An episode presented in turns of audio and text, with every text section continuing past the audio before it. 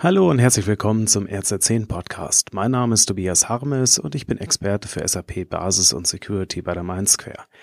Heute habe ich eine Episode dabei, die ich im August 2018 mit Ingo Biermann aufgenommen habe zum Thema Wann muss ich auf S4HANA gehen? Ja, die Episode ist bisher im Podcast noch nicht erschienen, die wollte ich euch nicht vorenthalten. Darum viel Spaß jetzt dabei. Übrigens noch eine Anmerkung. Wir verweisen ja hier oder erzählen auch ein bisschen über eine Darstellung, über ein Bild ähm, in dem in dem Video, dem Interview. Und äh, ich habe das Ganze auch verlinkt. Also die Infos sind natürlich dann in den Show Notes da verfügbar, damit ihr da euch auch ein Bild machen könnt. Also jetzt aber viel Spaß. Hallo und herzlich willkommen. Heute geht es um das Thema HANA FAQs und zwar speziell darum, wann ich eigentlich auf SAP S4 HANA gehen muss. Und mit mir dabei ist äh, Ingo. Ingo, du bist bei uns Experte für das Thema S4HANA Transition. Also du hilfst großen mittelständischen Unternehmen dabei, ja, wie sie ihren Weg in die digitale Transformation absolvieren, ja. beziehungsweise in das Digitale, wie auch immer, und zwar mit SAP. Mhm. Da ist natürlich S4HANA immer ein wichtiges Thema. Ja, äh, wann muss ich starten mit S4HANA?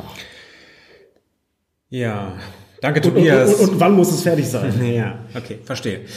Ähm, ja, danke, ähm, Tobias. Tatsächlich eine der häufig gestelltesten Fragen. Ähm, am liebsten so zum Start des Workshops direkt.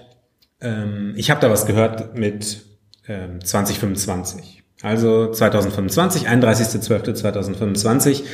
Ähm, da läuft der Support aus fürs aktuelle ERP und da gibt's Fragen dann in dieser Richtung. Ich habe bisschen was aufgezeichnet hier, ähm, um das daran kurz mal hm, zu erläutern. Super, ja. Und zwar, äh, ja, ganz schnell gesagt, auf S4HANA gehen, was bedeutet das, wenn man mal viele mögliche Varianten und so ausblendet, sondern hauptsächlich. Hauptsächlich bedeutet das, ich habe mein SAP ERP, was auf einer Datenbank läuft, die hier AnyDB heißt. Und dann kann ich, wenn ich möchte, einen Zwischenschritt machen und zunächst mal die HANA Datenbank ähm, unter mein ERP drunter äh, schrauben. Dann habe ich SAP ERP auf der HANA Datenbank. Ja. Und dann äh, mache ich den Schritt hier mal, das ist eine äh, Systemkonvertierung, ja, System Conversion. Gibt es natürlich auch noch als eine andere Variante, aber sagen wir es mal hier, ich gehe dann mit meinem bestehenden ERP-System auf S4HANA, SAP S4HANA, die neue Business Suite, die neue Version, ähm, ein komplett neu geschriebenes äh, System, SAP S4HANA. Wo dann, äh, wo dann natürlich auch die HANA-DB drunter ist, aber äh, ja. du hast das jetzt hier nicht mehr extra eingezeichnet, mhm. weil es ist dann ja aus einem Guss sozusagen. Genau, ich kann das auch nicht mehr Software, auswählen. neue genau. Datenbank. Ja. Genau, stimmt. Ich kann auch nicht mehr auswählen, ähm, ob ich die HANA-Datenbank oder Oracle oder so da haben möchte. Ja, ähm, ja das ist für den Schritt äh, nicht ganz kriegsentscheidend, denn da muss ich mich dann sowieso dafür entscheiden. Aber äh, ich würde zumindest schnell mal einblenden, dass ich auch noch die Möglichkeit habe, natürlich äh, alternativ zu meiner On-Premise S4HANA-Version dann direkt eine Software als Service Cloud-Version, Cloud Edition ähm, zu kaufen und mich dann direkt in dieses komplette Cloud-Szenario schon reinzubegeben, ähm, wo ja SAP sagt, das ist auf jeden Fall auch aus ihrer Produktstrategie her ähm, die Zukunft. So, und jetzt kommt halt dieses äh, Datum 25 ähm, ins Spiel. Mhm. Und das heißt, wenn man sich das Bild jetzt hier anschaut, bis zum 31.12.2025, das ist der jetzige Stand, muss ich mich von Version von Schritt 1 oder 2, das alte, das jetzige, das aktuelle, das klassische SAP ERP, ja. verabschiedet haben. Bis zu dem Zeitpunkt muss ich diesen Schritt durchgeführt haben. Würde das danach noch funktionieren? Ja, klar. Aber ist, wie es halt immer ist, ja, es geht halt um ähm, Support, Lizenzthemen, äh, Updates. Ist dann so ein R2 oder so ein R3-Thema, ja, irgendwie. Genau, rechtliche Updates und so weiter. Ja. Die Software ist ja noch da äh, mhm. danach, aber der Support, der Mainstream-Support von SAP ist halt zu dem Zeitpunkt abgekündigt. Das heißt, die Themen, ähm, die Vorbereitung sind, wie zum Beispiel die HANA-Datenbank hier, aber halt auch alles, was in einem S4HANA-Transitionsprojekt erforderlich ist. Ähm, ziemlich viel modulspezifische, prozessspezifische Betrachtungen, Fit-Gap-Analyse. Was bringt mir das neue System? Was möchte ich benutzen? Was auch nicht?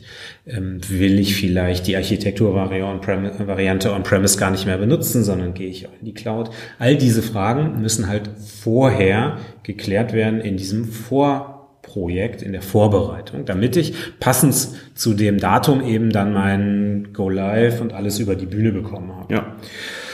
So, und ähm, da spielt dann natürlich rein äh, immer die Frage, naja, das ist ja auch noch eine Weile hin, wann muss ich denn anfangen? Mhm. Wann muss ich denn anfangen, mir äh, über diese ganzen Themen Gedanken zu machen? Weil ich verstehe, SAP hat das halt äh, entsprechend angekündigt und dann werde ich mich als SAP-Kunde dran halten.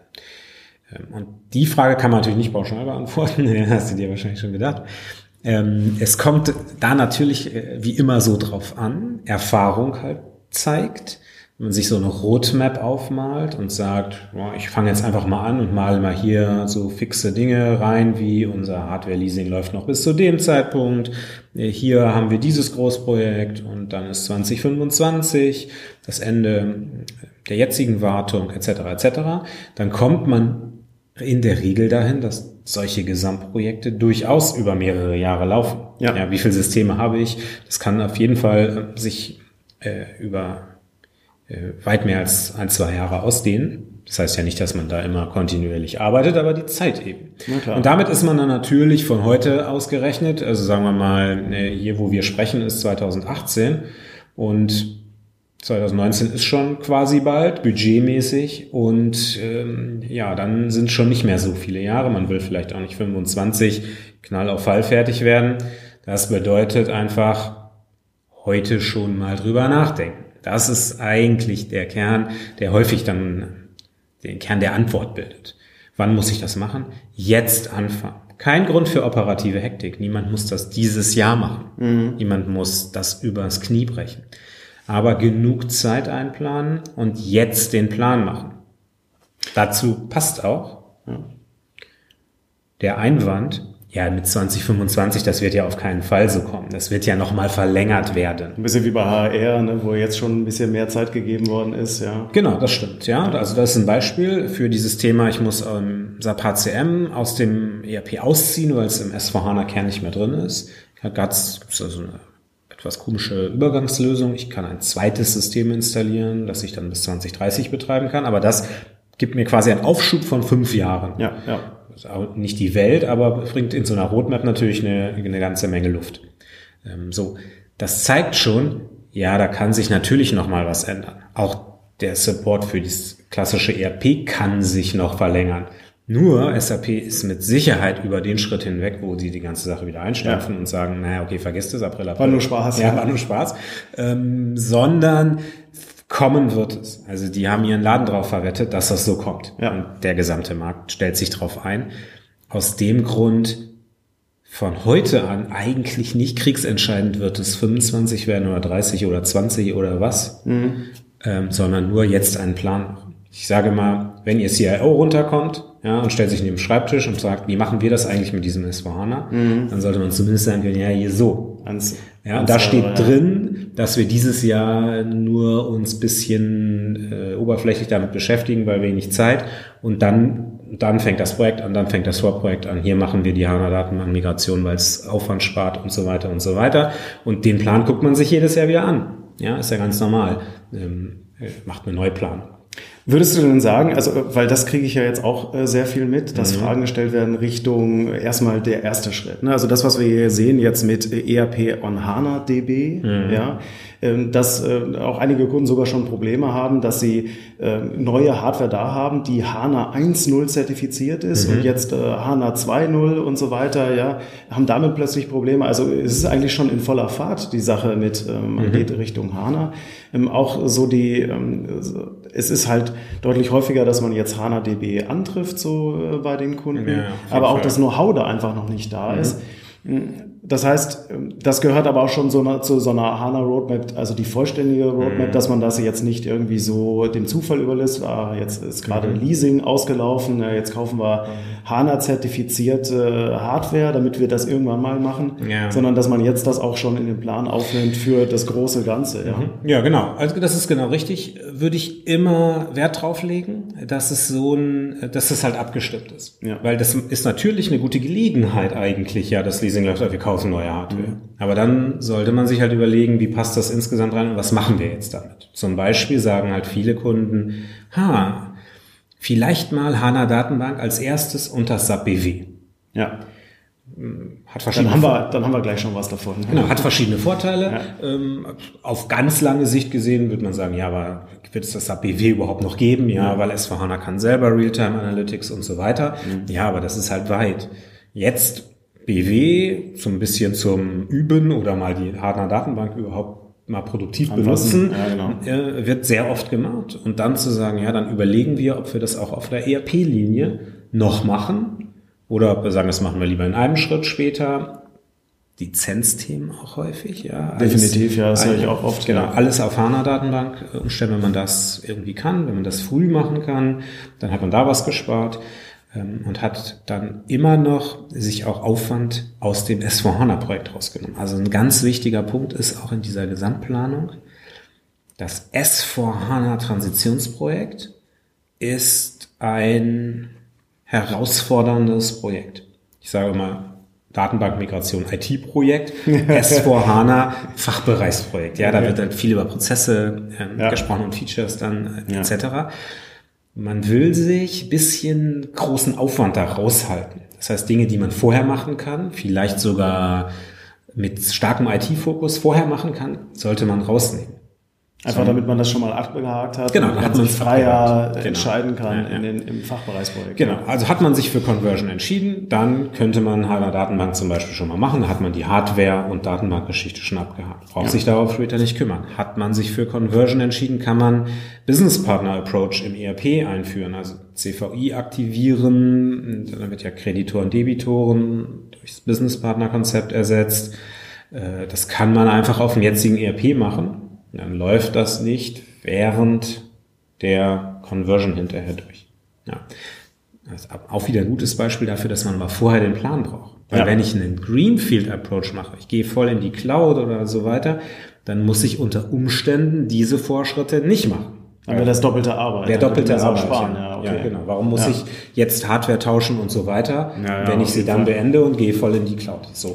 Solche Fragen ähm, beeinflussen halt das Gesamtportfolio, den Gesamtprojektplan der nächsten Jahre. Ja. Von jetzt eigentlich von jedem SAP-Kunden, von jetzt bis, sagen wir, 2025. Ähm, und deswegen ist es halt wichtig, sich darüber jetzt insgesamt in diesem Moment äh, Gedanken zu machen, auch wenn man nicht dieses Jahr mit dem Projekt starten will. Ja. Die Vorbedingungen, die, Vor äh, die Implikationen, das alles einmal sauber auf eine, auf eine Roadmap bringen und sich dann überlegen, äh, was gehe ich halt zuerst an und wie arbeite ich das ab? Das wäre dann hinterher auch bitter, ne? wenn man dann so in zwei, drei Jahren feststellt, oh, wir haben schon mal auf Vorrat Hardware gekauft, zack, hier kommt HANA 3.0. Ne? Ja, also ja. wir haben schon mal auf Vorrat jetzt hier mit der Umstellung begonnen und so weiter, zack, wir gehen in die Cloud. Ne? War mhm. das auch umsonst. Ja, ja genau. Ja, das ist vermeidbar. Ja. Mhm. ja, super. Okay, ich glaube, ähm, da ja, Ingo, vielen Dank für die Informationen. Gerne. Ja, die Frage, äh, wann muss ich eigentlich auf äh, SAP S4HANA gehen, äh, umtreibt ja viele. Ich habe dazu auch noch mal ein paar Informationen hier in den Show Notes verlinkt unter dem Beitrag. Wenn euch das interessiert, einfach da mal nachschauen. Ansonsten vielen Dank für eure Aufmerksamkeit und bis demnächst.